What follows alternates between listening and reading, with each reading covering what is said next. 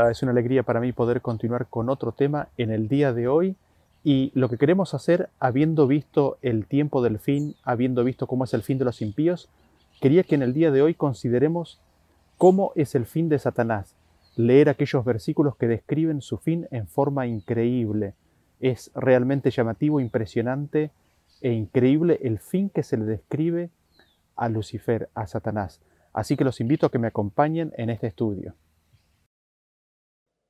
habíamos visto en las presentaciones anteriores que la justicia de Dios es declarada en los cielos. Y la primera consecuencia es de que se desenvaina la espada. Nosotros leemos en Zacarías capítulo 14 versículo 13 en adelante que dice, y acontecerá en aquel día que habrá entre ellos gran pánico enviado por Jehová, y trabará cada uno de la mano de su compañero y levantará su mano contra la mano de su compañero. ¿Qué es lo que vemos? Vemos que se desata un gran pánico, un gran miedo entre los impíos. ¿Por qué? Porque se dan cuenta de que están perdidos, está todo absolutamente perdido. Y vemos que en eso se levantan unos contra otros. Cada uno se levanta en contra de su compañero. Vean ustedes cómo está descrito en Jeremías capítulo 25 a partir del versículo 27. Dice así. Les dirás pues, Así ha dicho Jehová de los ejércitos, Dios de Israel: Bebed y embriagaos y vomitad y caed y no os levantéis, a causa de la espada que yo envío entre vosotros. Y si no quieren tomar la copa de tu mano para beber, les dirás tú: Así ha dicho Jehová de los ejércitos, tenéis que beber. Porque aquí que a la ciudad en la cual es invocado mi nombre yo comienzo a hacer mal, y vosotros seréis absueltos.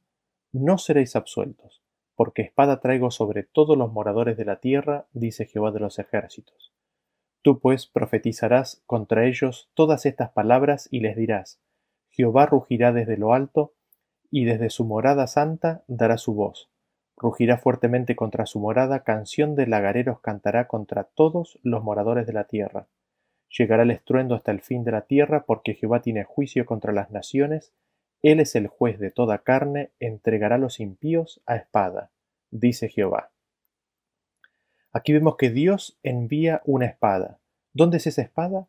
Esa espada está entre los mismos impíos. Esa es la copa que ellos tienen que beber.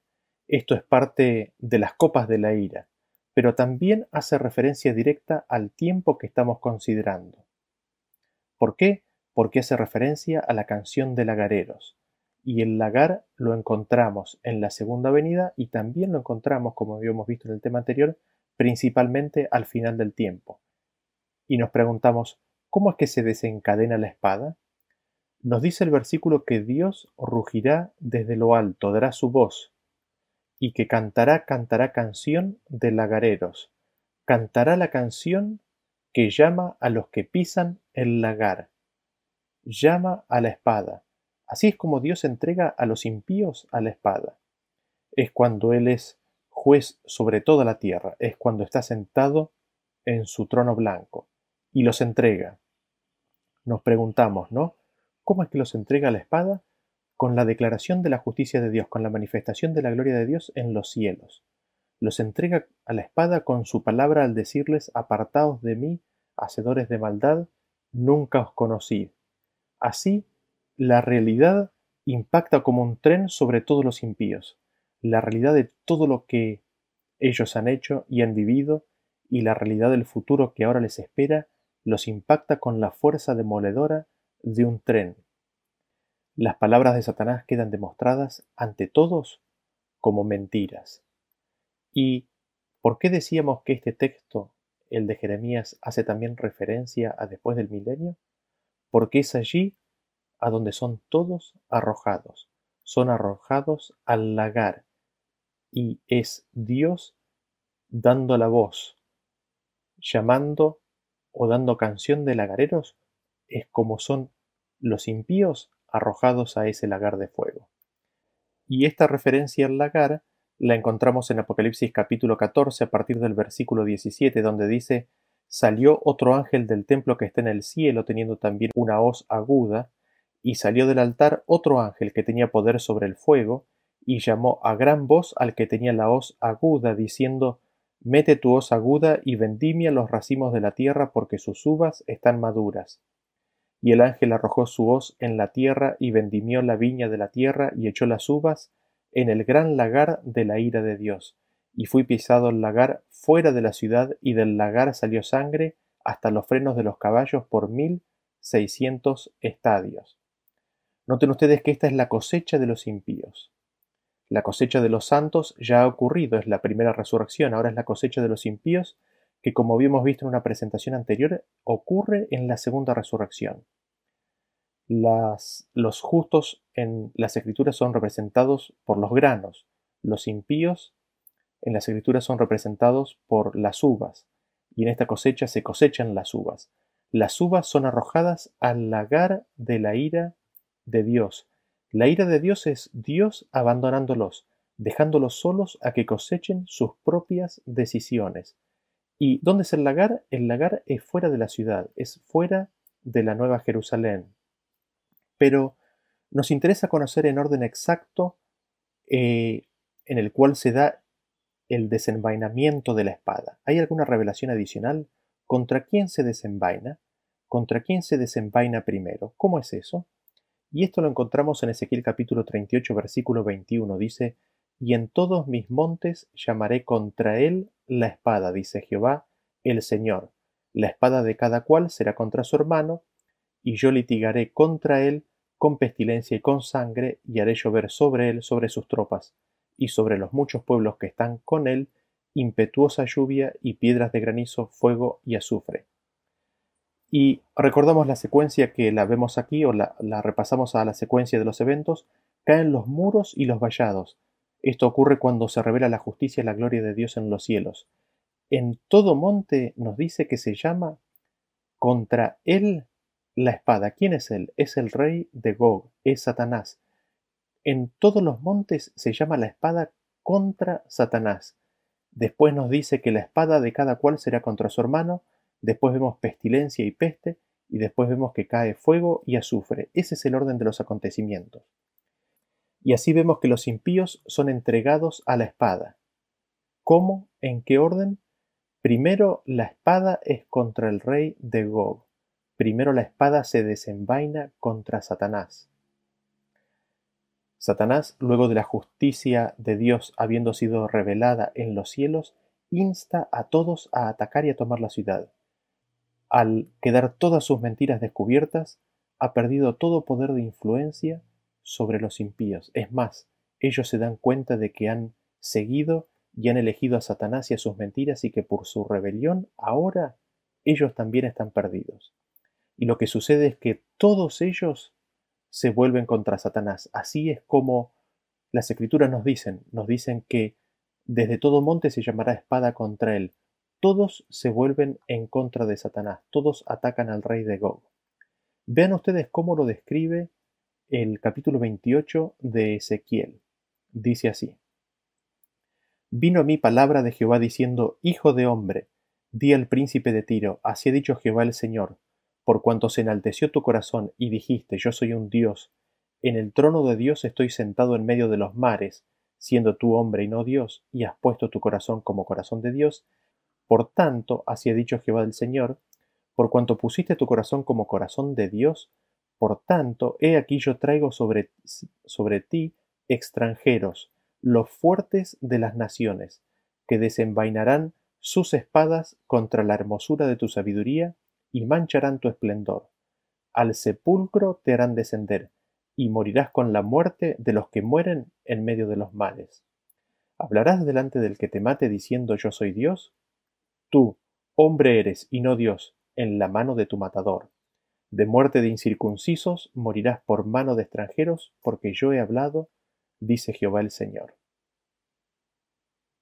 Notemos algunas cosas de este versículo, de estos versículos leídos. Este capítulo trata sobre la rebelión de Lucifer, la rebelión de Satanás. Quizás lo primero que podemos notar es que él dijo en su corazón, Yo soy Dios, sin embargo dice, siendo tú hombre, tú no eres Dios, sino que eres hombre. Y este punto ya no vamos a cubrir a la brevedad. Nos dice que has puesto tu corazón como corazón de Dios, te has ensalzado como si fueras Dios cuando no eres Dios. Por cuanto has puesto tu corazón como Dios, ¿qué es lo que hace Dios consecuentemente? Manda la espada contra el rey, contra el rey de Gog, contra el príncipe de Tiro, contra el rey de Babilonia, contra Satanás. Dios entrega a Satanás a que coseche su obra. Dios lo entrega. ¿Y cómo lo hace? Al revelar su gloria, al revelar la verdad.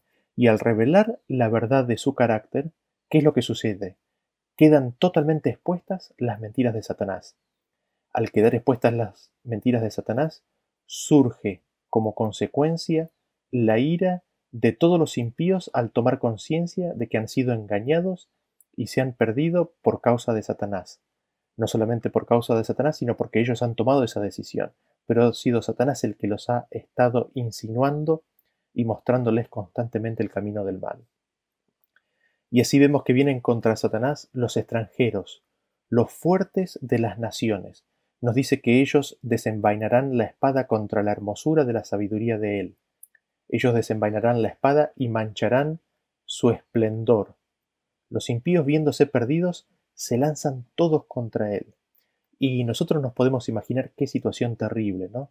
Huyendo, agitado, monte tras monte, y la multitud incontable como la arena del mar, de impíos, de seres humanos, desesperados, angustiados por conocer lo que han hecho, por el destino que los espera, y buscando cobrarse una revancha, buscando darle algo en retorno al gran rebelde.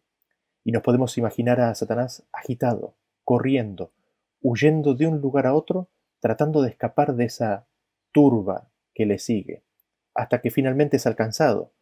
Y todos le van a querer decir algo, todos van a querer pararse frente a él y decirle lo que piensan.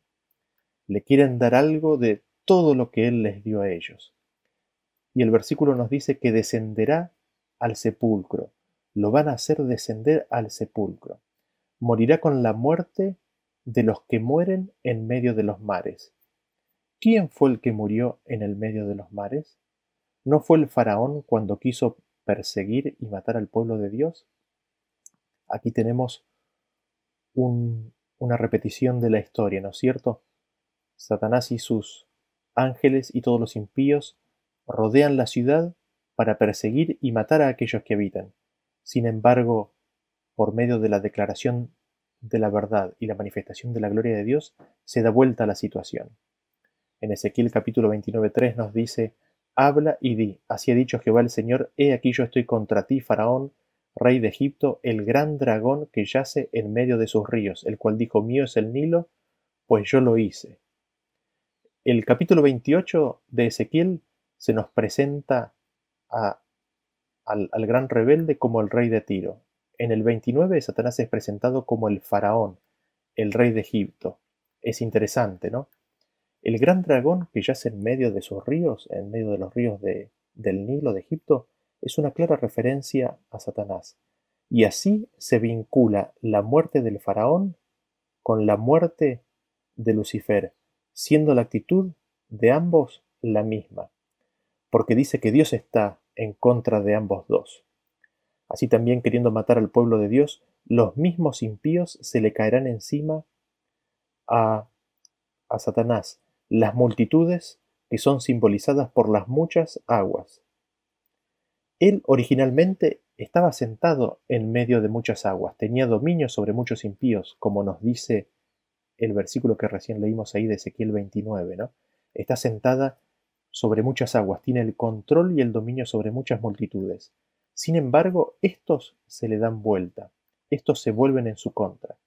Y el versículo nos dice que Satanás intentará apelar a los que lo ataquen diciendo ¿Soy yo acaso Dios? Sin embargo, nada de eso sirve porque están cegados de ira. Tienen muchas cosas que decirle a Él. Y lo interesante de todo esto que queremos destacar es que dice que a manos de los que lo acuchillan, Satanás es hombre. Es decir, para aquellos que lo cuchillan, Satanás ha venido a ser como un hombre. Esto lo cubrimos un poquito más adelante como recién dijimos. A los ojos de aquellos que lo matan, Satanás aparece como un hombre. Y el versículo de Ezequiel 28 nos sigue diciendo a partir del, del versículo 11 así. Vino mi palabra de Jehová diciendo, Hijo de hombre, levanta endechas sobre el rey de Tiro y dile, Así ha dicho Jehová el Señor, tú eres, tú eras el sello de la perfección, lleno de sabiduría y acabado de hermosura, en Edén, en el huerto de Dios estuviste, de toda piedra preciosa era tu vestidura, de cornerina, topacio, jaspe, crisólito, berilo y de zafiro, carbunclo, esmeralda y oro. Los primores de tus tamboriles y flautas estuvieron preparados para ti en el día de tu creación. Tú, querubín grande y protector, yo te puse en el santo monte de Dios. Allí estuviste. En medio de las piedras de fuego te paseabas. Perfecto, perfecto eras en todos tus caminos desde el día que fuiste creado hasta que se halló en ti maldad. A causa de la multitud de tus contrataciones fuiste lleno de iniquidad y pecaste, por lo que yo te, por lo que yo te eché del monte de Dios y te arrojé de entre las piedras del fuego, oh querubín protector. Se enalteció tu corazón a causa de tu hermosura, corrompiste tu sabiduría a causa de tu esplendor. Yo te arrojaré por tierra, delante de los reyes te pondré para que miren en ti. Con la multitud de tus maldades y con la iniquidad de tus contrataciones, profanaste tu santuario. Yo pues saqué fuego de en medio de ti, el cual te consumió y te puse en ceniza sobre la tierra, a los ojos de todos los que te miran. Todos los que te conocieron de entre los pueblos se maravillarán sobre ti. Espanto serás y para siempre dejarás de ser. ¿Qué es lo que vemos en estos versículos? Satanás fue creado perfecto hasta que un día se halló maldad, maldad en él. A causa de la multitud de sus contrataciones, fue lleno de iniquidad y pecó. Por esa razón se nos dice que fue echado del monte de Dios. Y nos dice que Dios lo arrojará por tierra. Satanás será puesto delante de los reyes de la tierra. Satanás será mirado y observado y juzgado por los reyes de la tierra. Y estos lo perseguirán, buscarán matarlo. El versículo nos dice que en su maldad Satanás profanó, contaminó su santuario.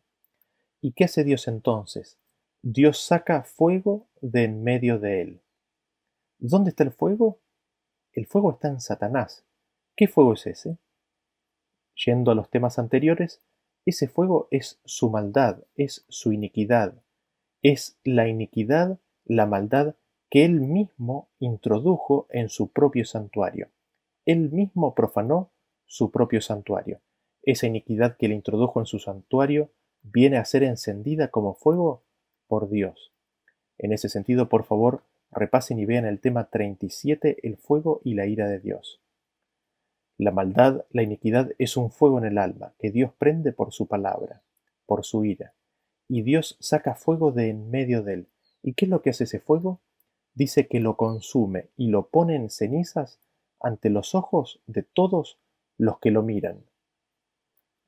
Todos los que lo conocen se maravillarán de lo que le sucede a él, y dice que será un espanto, será un horror de que este ser, habiendo sido tan exaltado, cayó tan bajo, fue entregado a la espada de su propio pueblo, los impíos.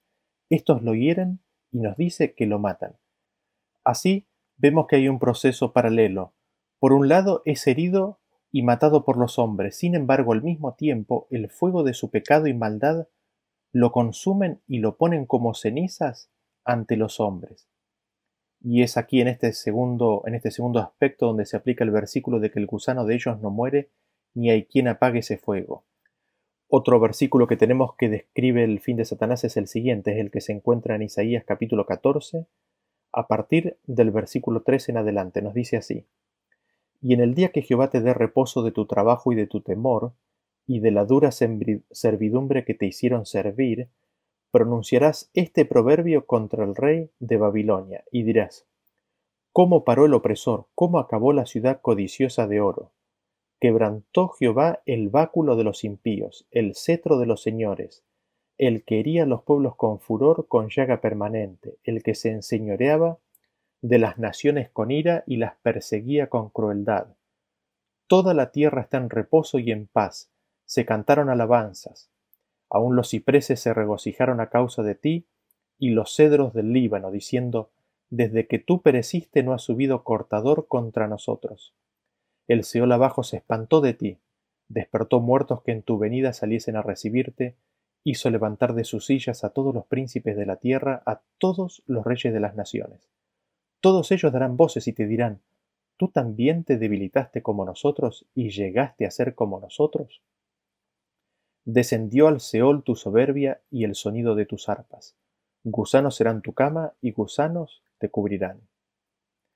El versículo nos habla de un tiempo en el cual Dios dará reposo, descanso del trabajo de la esclavitud y del temor de la dura esclavitud por la cual tuvo que atravesar el pueblo de Dios. Y el pueblo de Dios mirando atrás, mirando lo que sucedió, dirá estas palabras de Satanás.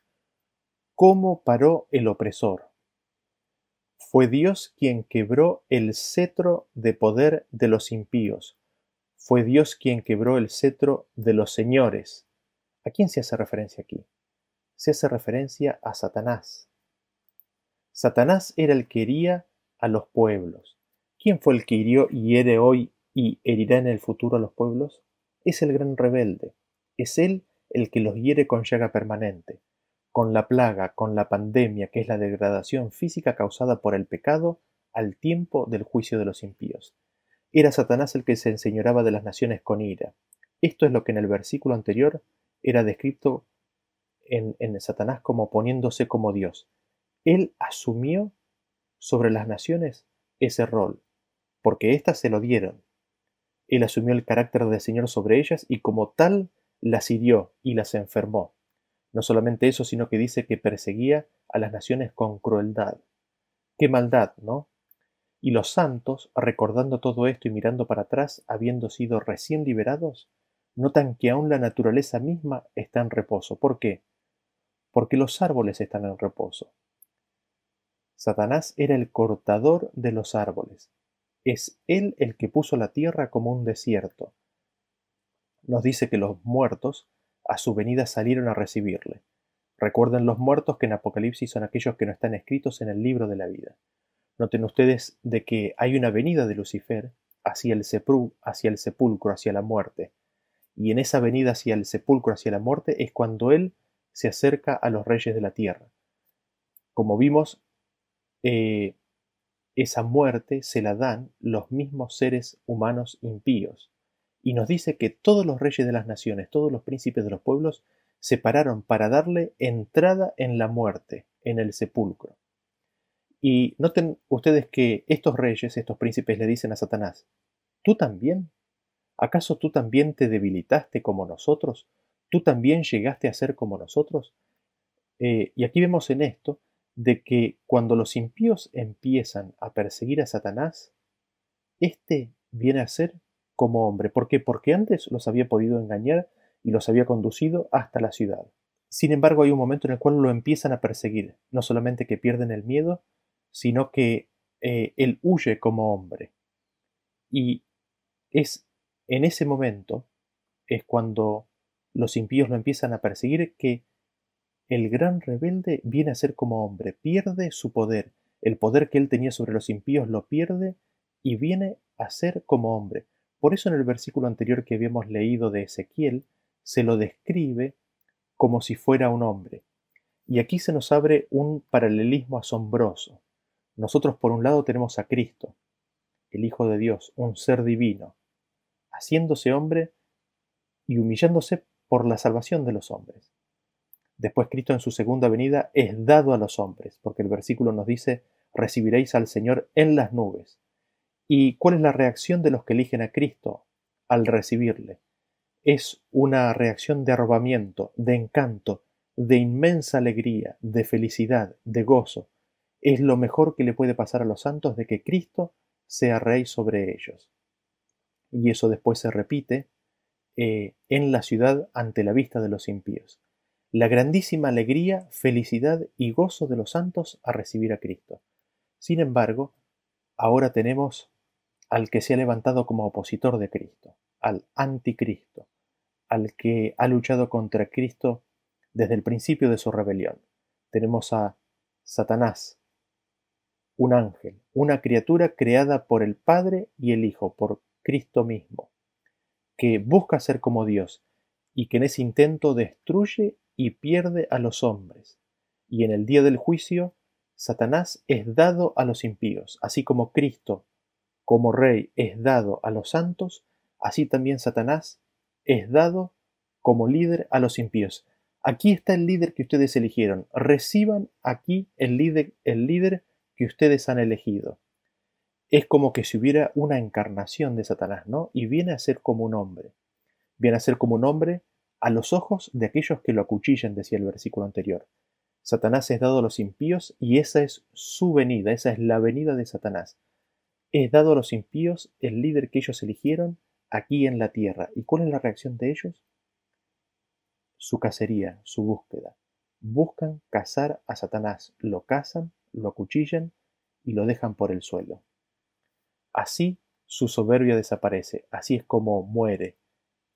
Muere como el ser más odiado y perseguido y desterrado de todos es Satanás causa de oprobio universal, es por todos maldito, es decir, todos dicen mal de él, es causa de execración universal, y en el suelo queda tirado con gusanos como cama y gusanos cubren su cuerpo, y así permanece a los ojos de los hombres, muerto, pero mientras haya partícula de vida, su maldad consumirá su ser hasta agotar y consumir todo lo que haya quedado de vida.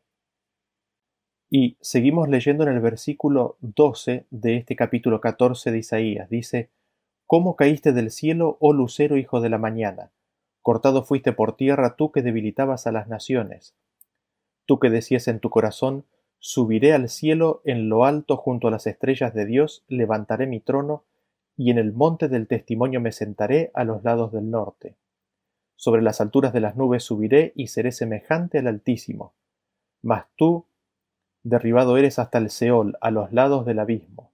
Se inclinarán hacia ti los que te vean, te contemplarán diciendo, ¿Es este aquel varón que hacía temblar la tierra, que trastornaba los reinos, que puso el mundo como un desierto, que asoló sus ciudades y que a sus presos nunca abrió la cárcel? Todos los reyes de las naciones, todos ellos yacen con honra cada uno en su morada pero tú echado eres de tu sepulcro como vástago abominable, como vestido de muertos pasados a espada, que descendieron al fondo de la sepultura como cuerpo muerto hollado. No serás contado con ellos en la sepultura, porque tú destruiste tu tierra, mataste a tu pueblo. No será nombrada para siempre la descendencia de los malignos. Preparad sus hijos para el matadero, por la maldad de sus padres no se levanten ni posean la tierra ni llenen de ciudades la faz del mundo. Porque yo me levantaré contra ellos, dice Jehová de los ejércitos, y raeré de Babilonia el nombre y el remanente, hijo y nieto, dice Jehová. Siguen, ¿no cierto?, ¿no? Los santos. Recuerdan que habíamos empezado este capítulo anteriormente de cómo los, los santos miraban hacia atrás, ¿no? Y los santos mirando en retrospectiva dicen, ¿cómo caíste del cielo, Lucifer? ¿De dónde caíste y cuán bajo caíste? fue cortado por tierra en sus pasos de rebeldía. Era él el que debilitaba a las naciones. las mismas naciones que te eligieron son las que te cortan y te echan por tierra. Tú que decías seré como Dios, eres cortado hasta la muerte, hasta el abismo mismo. Y el versículo nos dice que habrá reyes, que habrá príncipes que lo verán y lo contemplarán, contemplarán a Satanás mismo en ese estado. Habiendo sido alcanzado por los impíos, éstos le darán muerte. Sin embargo, mientras haya partícula de vida, estará viviendo y vivirá más que todos los impíos, siendo consumido por la angustia de su maldad. Pero los impíos, estos reyes, lo verán a él en ese estado y dirán, ¿Es este el varón que hacía temblar la tierra, el que trastornaba los reinos? ¿Es este el varón que cortó todos los árboles, es decir, que puso la tierra como un desierto? ¿Es este el que asoló las ciudades? ¿Es este el varón que nunca abrió la cárcel de sus prisioneros? Sí, es él, y lo verán en ese estado, herido por los hombres, herido por su propio pueblo, tirado como muerto en la tierra, sin embargo siendo consumido por la angustia de su maldad. Él es echado como un vástago abominable.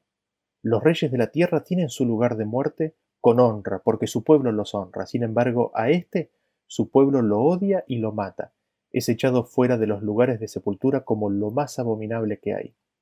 es echado fuera como vestido de quien ha sido atravesado por espada, como quien ha descendido al fondo mismo de la sepultura, es echado como el cuerpo de quien ha sido pisoteado por la multitud. Satanás dice que no será contado en su sepultura porque él destruyó su pueblo y destruyó su tierra. Los hombres impíos se dieron ellos mismos a Satanás como su pueblo y le dieron la tierra en dominio. Sin embargo, ¿qué hizo él? Los destruyó, los mató, los llevó a la sepultura, no les dio libertad, los hizo esclavos y destruyó su tierra. Por eso es echado fuera, por eso no es contado con su pueblo en la sepultura, no es con ellos. Así es como la raíz y la rama perecen. Así no será contada para siempre la descendencia de los malos. Perecen todos ellos, primero en su lucha unos contra otros, pero perecen y son consumidos por el fuego de su maldad que arde en sus corazones. El gusano de ellos permanece vivo mientras haya partícula de vida, sin embargo cuando ese fuego termine de consumir la última partícula de vida, perecen y mueren. Y claro, cada uno tiene su lista de pecados a revivir. Y a mayor cantidad de pecados, mayor tiempo eh, en el cual permanecen en ese remordimiento de cada pecado en particular como quien en una experiencia cercana a la muerte recuerda su vida pasada, así todos los impíos, empezando por Satanás y los demás, empiezan el proceso de angustia y horror del pecado, recorriendo con su pensamiento cada uno de sus pecados y muriendo un poquito más con cada pecado que es recordado. Así, el que haya pecado poco recordará poco y será consumido por su maldad pronto. El que haya pecado mucho recordará mucho y será consumido por su maldad más tarde. Y lo interesante de todo esto es que este proceso que nosotros vemos de los que, atraviesa Satanás y los impíos, de primero ser heridos de muerte, yacer en, en la tierra, primero Satanás, después todos los demás, es algo similar a lo que vivió Cristo. Cristo sufrió con la carga del pecado de todos los impíos, de todos los hombres. Sin embargo, estaba en la cruz. Había sido atacado por los hombres, había sido crucificado, estaba colgando en la cruz y hubiese muerto en la cruz y hubiese sido dejado suficientemente tiempo allí. Pero ¿qué es lo que sucedió? Él tenía la carga de los pecados de la humanidad sobre sí, y esos pecados son los que lo matan. Así con los impíos. Estarán cada uno herido por el otro, todos en el suelo. Sin embargo, lo que los mata es su maldad. Y Satanás permanece mucho tiempo recordando cada una de sus maldades, siendo consumida por cada una de ellas. Más que todos, porque Él es el que más mal hizo. Estará tirado sobre la tierra como muerto, sin embargo, mientras haya partícula de vida, habrá conciencia, y mientras haya conciencia, recorrerá con ellos su maldad hasta ser consumido. Así se nos presenta el fin de Satanás. Sin embargo, me gustaría destacar algo al respecto. ¿Quién era él?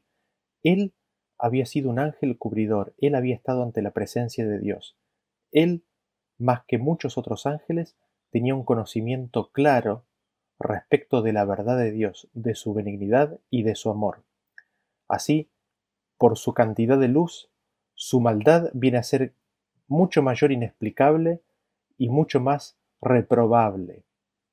Por esta causa viene a ser, eh, viene a ser de oprobio universal. Y nosotros leyendo podemos encontrar de que en las escrituras algo parecido sucede con los impíos.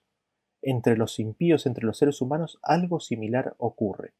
Habíamos leído que la espada se levanta primero contra Satanás, él muere, o él queda herido, todos los reyes de la tierra pasan, le dicen algo, lo ven, muchos impíos pasan delante de él y se preguntan, se hacen preguntas, lo ven a él consumiéndose en su maldad.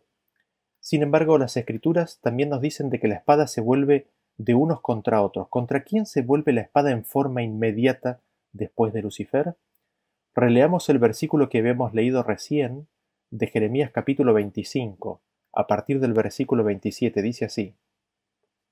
Les dirás, pues, así ha dicho Jehová de los ejércitos, Dios de Israel, Bebed y embriagaos, vomitad y caed, y no os levantéis a causa de la espada que yo envío entre vosotros. Y si no quieren tomar la copa de tu mano para beber, les dirás tú, Así ha dicho Jehová de los ejércitos, tenéis que beber, porque aquí que a la ciudad en la cual es invocado mi nombre yo comienzo a hacer mal, y vosotros seréis absueltos? No seréis absueltos, porque espada traigo sobre todos los moradores de la tierra, dice Jehová de los ejércitos. Tú pues profetizarás contra ellos todas estas palabras y les dirás, Jehová rugirá desde lo alto y desde su morada santa dará su voz. Rugirá fuertemente contra su morada. Canción de lagareros cantará contra todos los moradores de la tierra. Llegará el estruendo hasta el fin de la tierra, porque Jehová tiene juicio contra las naciones, él es juez de toda carne, entregará los impíos a espada, dice Jehová. ¿En dónde vemos entonces que continúa la espada? La espada continúa con la ciudad donde es invocado el nombre de Dios. Aquí está el profeso pueblo de Dios apóstata que no se dejó purificar. Aquí está el pueblo profeso de Dios, aquel que profesaba ser el pueblo de Dios y que ocultaban su maldad bajo un manto de religiosidad. Aquí está Anás, aquí está Caifás, aquí está Judas. En el contexto, en el contexto actual podríamos decir en primer lugar eh, está ante todo el mundo el mundo cristiano apóstata. Pero aún entre ellos, primero, están sus líderes, los líderes religiosos que dirigieron al mundo a rechazar a Dios, a romper su ley y a considerar cosa liviana perseguir al pueblo de Dios. Pero aún más todavía, los tribunales se erigen entre los humanos impíos dentro del mundo cristiano para el pueblo especial que en su tiempo fue pueblo de Dios, pero que sin embargo no vivió a la altura de llevar salvación a los demás. En ellos se verá y se declarará la maldad más malvada, porque conociendo la verdad no ayudaron a su prójimo. Sobre ellos y sobre sus líderes apóstatas caerán los reproches más amargos, los injurios más fuertes, y contra ellos se levantarán todas las espadas, y también huirán por su vida como lo hizo Satanás, sin embargo, serán alcanzados, serán heridos y yacerán tirados en tierra. Estarán muertos por la violencia y la espada de la multitud desesperada que les recriminará ser causa de su perdición. Sin embargo, mientras haya partícula de vida en sus cuerpos, la conciencia estará y recorrerán en su mente cada uno de sus pecados. Cada una de sus iniquidades los consumirá hasta que al final, después de mucho tiempo, no habrá pecado que quede que no haya consumido el cuerpo. Hasta que al final no quede cuerpo por consumir. Así serán destruidos. Así está descrito en Ezequiel capítulo 39, versículo 1 en adelante. Dice, Tú pues, hijo de hombre, profetiza contra Gog y di, así ha dicho Jehová el Señor, he aquí yo estoy contra ti, oh Gog, príncipe soberano de Mesec y Tubal, y te quebrantaré y te conduciré y te haré subir de las partes del norte, y te traeré sobre los montes de Israel y sacaré tu arco de tu mano izquierda, y, y derribaré tus saetas de tu mano derecha. Sobre los montes de Israel caerás tú y todas tus tropas y los pueblos que fueron contigo, a aves de rapiña de toda especie y a las fieras del campo te he dado por comida. Sobre la faz del campo caerás porque yo he hablado, dice Jehová el Señor y enviaré fuego sobre Magog y sobre los que moran con seguridad en las costas, y sabrán que yo soy Jehová, y haré notorio mi santo nombre en medio de mi pueblo Israel, y nunca más dejaré profanar mi santo nombre, y sabrán las naciones que yo soy Jehová, el santo en Israel. He aquí viene y se cumplirá, dice Jehová el Señor, este es el día del cual he hablado. Primeramente Satanás, después los ángeles caídos que siguieron a Satanás, luego el pueblo profeso, apóstata de Dios, los líderes en la apostasía, los falsos pastores, el profeso mundo que seguía a Dios, y finalmente todos, uno a uno, caerán en las luchas sanguinarias que se levantarán entre ellos. Caerán y yacerán sobre la tierra. Algunos seguirán vivos hasta que hayan recorrido toda su maldad, hasta que hayan revivido todo su pecado y hayan muerto y perecido la vida de ellos por la agonía de su iniquidad. Así unos mueren primero y otros mueren después. Y una vez todos muertos, Dios envía fuego y cremará la tierra, y se sabrá y se conocerá y se exaltará el sagrado carácter de nuestro Dios. Por todo esto, Jesús advirtió y dijo lo que dijo precisamente por esta razón. En Mateo capítulo 10 versículo 14 dice, Y si algunos, y si alguno no os recibiere, ni oyere vuestras palabras, salid de aquella casa o ciudad y sacudid el polvo de vuestros pies. De cierto os digo que en el día del juicio será más tolerable el castigo para la tierra de Sodoma y de Gomorra que para aquella ciudad. Jesús nos cuenta del día del juicio y nos dice de que habrá un castigo para la tierra de Sodoma y Gomorra. Sin embargo, el castigo para aquella ciudad, para aquellas dos ciudades, será mucho menor comparado al castigo de aquella ciudad que, habiendo recibido los discípulos de Cristo, los haya expulsado. ¿Por qué? Porque teniendo tan cercana salvación, la desecharon. Pudiendo recibir tanto, lo despreciaron. El versículo de Ezequiel capítulo 16, 48 en adelante nos dice así. Noten ustedes lo interesante de todo esto. Dice, Vivo yo, dice Jehová el Señor, que Sodoma y tu hermana y sus hijas no han hecho como hiciste tú y tus hijas. He aquí que esta fue la maldad, perdón, está hablándole al pueblo de Israel, ¿no? Al, al pueblo profeso de Dios. He aquí que esta fue la maldad de Sodoma tu hermana. Soberbia, saciedad de pan y abundancia de ociosidad tuvieron ellas. Y sus hijas, y no fortaleció la mano del afligido y del menesteroso, y se llenaron de soberbia e hicieron abominación delante de mí, y cuando lo vi, las quité, y Samaria no cometió ni la mitad de tus pecados, porque tú multiplicaste tus abominaciones más que ellas, y has justificado a tus hermanas con todas las abominaciones que tú hiciste. Tú también, que juzgaste a tus hermanas, lleva tu vergüenza en los pecados que tú hiciste. Más abominable que los de ellas, más justas son que tú, avergüénzate pues tú también y lleva tu confusión, por cuanto has justificado a tus hermanas. Yo pues haré volver a sus cautivos, los cautivos de Sodoma y, de sus hijas, y los cautivos de Samaria y de sus hijas, y haré volver los cautivos de tus cautiverios entre ellas, para que lleves tu confusión y te avergüences de todo lo que has hecho siendo tú motivo de consuelo para ellas. Y tus hermanas, Sodoma con sus hijas y Samaria con sus hijas, volverán a su primer estado. Tú también y tus hijas volveréis a vuestro primer estado. No era tu hermana Sodoma digna de mención en tu boca en el tiempo de tus soberbias, antes que tu maldad fuese descubierta. Así también ahora llevas tú la afrenta de las hijas de Siria y de todas las hijas de, de los filisteos, las cuales por todos lados te desprecian. Sufre tú el castigo de tu lujuria y de tus abominaciones, dice Jehová. Así vemos que el profeso pueblo de Dios se gloriaba en su supuesta condición anterior, y juzgaba a Sodoma, juzgaba a Gomorra, juzgaba a Samaria y a sus habitantes, juzgaba a los impíos por su condición. Sin embargo, la condición del pueblo profeso de Dios apóstata e impío es aún peor que la de ellos. Y mientras que en el día del juicio Sodoma y Gomorra serán castigadas, ellos tendrán que llevar su propia vergüenza.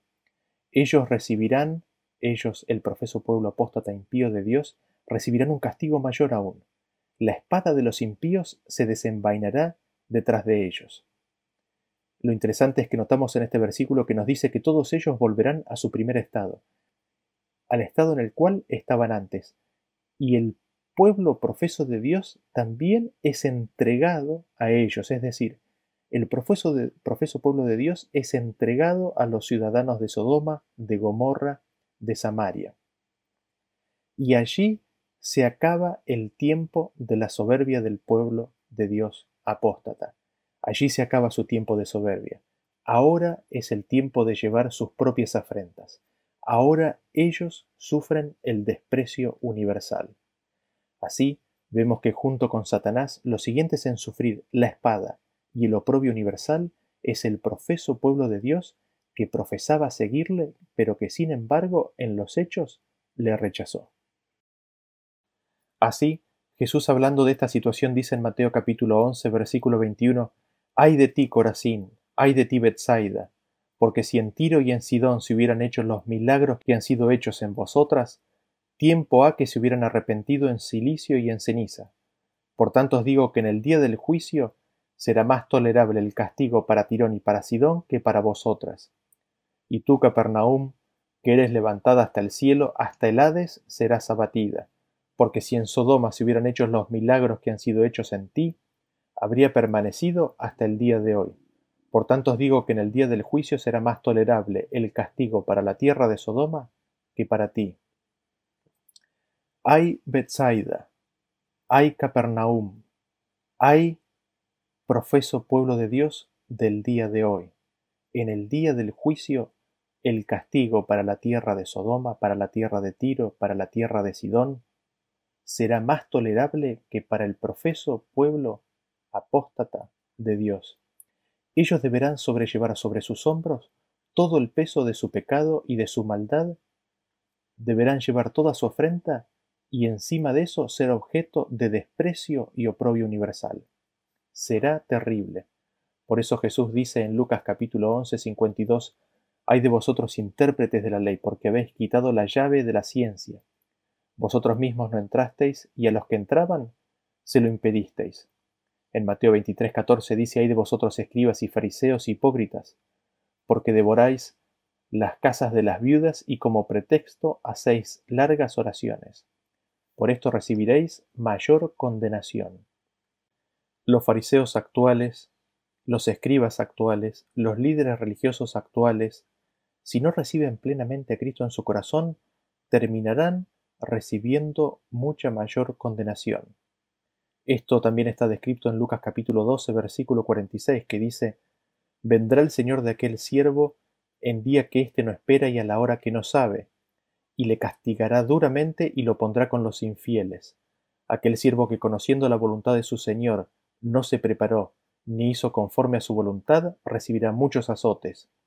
Mas el que sin conocerle hizo cosas dignas de azotes, será azotado poco, porque a todo aquel a quien se haya dado mucho, mucho se le demandará, y al que a mucho se le haya confiado, más se le pedirá. El mayordomo que hace mal, que come y bebe con los borrachos, será sorprendido con la venida de su señor, y será separado, será puesto con los infieles. Los infieles es la parte de los hipócritas. Y se nos dice que será castigado duramente. El que sabiendo hizo mal recibirá muchos azotes. El que sin conocer la voluntad del Señor hizo cosas dignas de azote, será azotado poco. Mucho recibió, mucho se le demandará. Poco recibió, poco se le demandará. ¿Quién es el que demanda? Será demandado del pueblo de Dios apóstata por parte del resto del mundo impío. El mundo impío en ese momento le demandará al pueblo profeso de Dios que no se purificó su conducta. Le demandará el no haber sido fieles a su llamado, y los encontrará culpable, y los condenará, y los azotará. Qué terrible experiencia, que Dios nos libre de ella. Qué escenas terribles. Y nosotros nos podríamos preguntar, ¿no? ¿Qué pasa mientras tanto con el pueblo de Dios? ¿Verán ellos todas estas escenas que llevarán años en desarrollarse? Leamos lo que sucederá con el pueblo de Dios en Isaías capítulo 33 a partir del versículo 10 dice, Ahora me levantaré, dice Jehová, ahora seré exaltado, Ahora seré engrandecido. ¿Concebisteis hojarascas? Rastrojo daréis a luz. El soplo de vuestro fuego os consumirá. Sigo en el 14. Los pecadores se asombraron en Sión. Espanto sobrecogió a los hipócritas. ¿Quién de nosotros morará con el fuego consumidor? ¿Quién de nosotros habitará con las llamas eternas? Sigo en el 17. Tus ojos verán al Rey en su hermosura, verán la tierra que está lejos, tu corazón imaginará el espanto y dirá, ¿qué es del escriba? ¿Qué del pesador del tributo? ¿Qué del que pone en lista las casas más insignes? No verás a aquel pueblo orgulloso, pueblo de lengua difícil de entender, de lengua tartamuda que no comprendas. Mira a Sión, ciudad de nuestras fiestas solemnes. Tus ojos verán a Jerusalén, morada de quietud, tienda que no será desarmada ni serán arrancadas sus estacas ni ninguna de sus cuerdas será rota, porque ciertamente allí será Jehová para con nosotros fuerte, lugar de ríos, de arroyos muy anchos, por el cual no andará galera de remos ni por él pasará gran nave, porque Jehová es nuestro juez, Jehová es nuestro legislador, Jehová es nuestro rey, él mismo nos salvará. Tus cuerdas se aflojaron, no afirmaron su mástil, ni entesaron la vela. Se repartirá entonces botín de muchos despojos, los cojos arrebatarán el botín. ¿Qué es lo que nos dice estos versículos? Cuando el fuego propio de los impíos se encienda, cuando los pecadores y los hipócritas sean sorprendidos con espanto y angustia, se describe quién podrá habitar con las llamas eternas, se describe el carácter de aquellos que podrán vivir con Dios, y está la promesa de que en ese contexto el pueblo de Dios contemplará la hermosura del Rey. Y el versículo nos dice que cruzará por la cabeza de los salvos el espanto, lo que está ocurriendo fuera de la ciudad. Pensará en el escriba, en el comerciante, pensará en aquellos impíos que están fuera de la ciudad. Sin embargo, Dios promete que no se verá a ese pueblo orgulloso, no se verá ese pueblo de lengua difícil de entender en esa condición. ¿Por qué? Porque será invitado a mirar a Sión, será invitado a ir dentro de la ciudad, a mirar la ciudad de las fiestas solemnes, serán invitados a mirar la ciudad de quietud y de paz, y allí Dios enjugará toda lágrima que salga de los ojos de su pueblo. Dios mismo allí secará todo rostro. Dios limpiará y curará todo dolor, y allí se verá la morada de quietud y de paz. Aquí en esta ciudad, con estos habitantes, ninguna de sus cuerdas será rota, porque con cuerdas de amor Dios los pastoreará. Esto será diferencia de los impíos que en su momento las aflojaron y le dijeron a Dios, apártate de nosotros, rompamos sus cuerdas. Fue así como ellos desecharon el amor de Dios. Y el pueblo de Dios considerará del terrible destino del cual fue salvado. El pueblo de Dios considerará del terrible peligro del que fue rescatado. El pueblo de Dios considerará el enorme sacrificio que implicó ese rescate y se entregará a los pies de Cristo. Allí Jehová será lugar de reposo, de descanso, lugar de aguas amplias, Jehová será nuestro Rey y Salvador. Así será el fin de los impíos y el principio de la vida en esta tierra para los salvos. Que el siguiente salmo sea nuestra oración, que esta sea una oración que tengamos presente en nuestros corazones y que esta oración venga a ser una realidad en nuestras vidas. Salmos capítulo 16, a partir del versículo 1 en adelante dice, Guárdame, oh Dios, porque en ti he confiado. Oh alma mía, dijiste a Jehová, tú eres mi Señor, no hay para mí bien fuera de ti. Para los santos que están en la tierra y para los íntegros es toda mi complacencia. Se multiplicarán los dolores de aquellos que sirven diligentes a otro Dios. No ofreceré yo sus libaciones de sangre, ni en mis labios tomaré sus nombres. Jehová es la porción de mi herencia y de mi copa, tú sustentas mi suerte. Las cuerdas me cayeron en lugares deleitosos, y es hermosa la heredad que me ha tocado. Bendeciré a Jehová que me aconseja, aun en las noches me enseña mi conciencia. A Jehová he puesto siempre delante de mí, porque está mi diestra, no seré conmovido. Se alegró por tanto mi corazón y se regocijó mi alma. Mi carne también reposará confiadamente, porque no dejarás mi alma en el Seol, ni permitirás que tu santo vea corrupción. Me mostrarás la senda de la vida, en tu presencia hay plenitud de gozo, delicias a tu diestra para siempre. Que Dios los bendiga y nos vemos en el próximo tema. Hasta luego.